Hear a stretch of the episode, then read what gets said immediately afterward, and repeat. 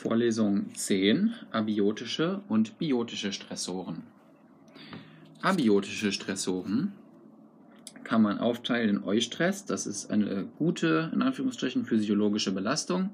Also durch äh, zeitweisen Wassermangel zum Beispiel werden längere Wurzeln ausgebildet. Und Distress ist übermäßige Belastung, also so lange Trockenheit, dass die Pflanze zum Beispiel stark geschädigt wird.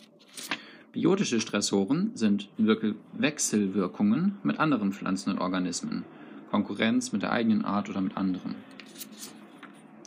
Indirekte Wechselwirkungen zwischen Pflanzen ist zum Beispiel äh, über gasförmige Hormone möglich, Konkurrenz um Licht, Nährstoffe, Wasser und organische Substanzen in der Rhizosphäre. Allelopathie hatten wir schon erwähnt, Beeinflussung anderer Pflanzen durch Sekundärmetabolite, also Sekundärpflanzenstoffe.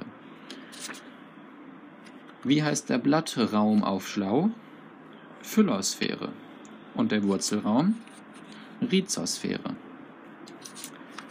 Halbparasiten heißen so, weil sie selbst auch noch Photosynthese betreiben können, wie zum Beispiel die Mistel. Vollparasiten betreiben gar keine Photosynthese mehr.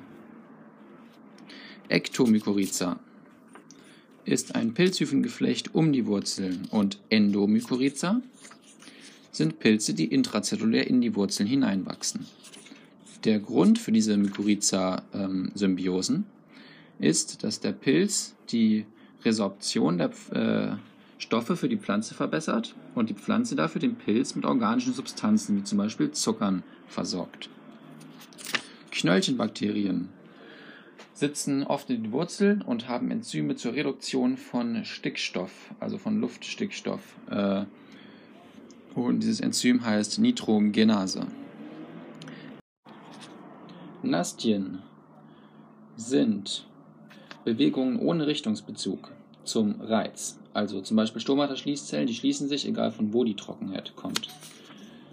Tropismus ist äh, induziert durch AUX und da gibt es Phototropismus, Chemotropismus, Gravitropismus und Tigotropismus, also auf Berührung reagierend.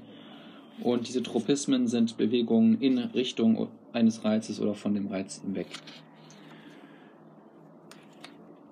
Parasit und Parasitoid, was ist der Unterschied?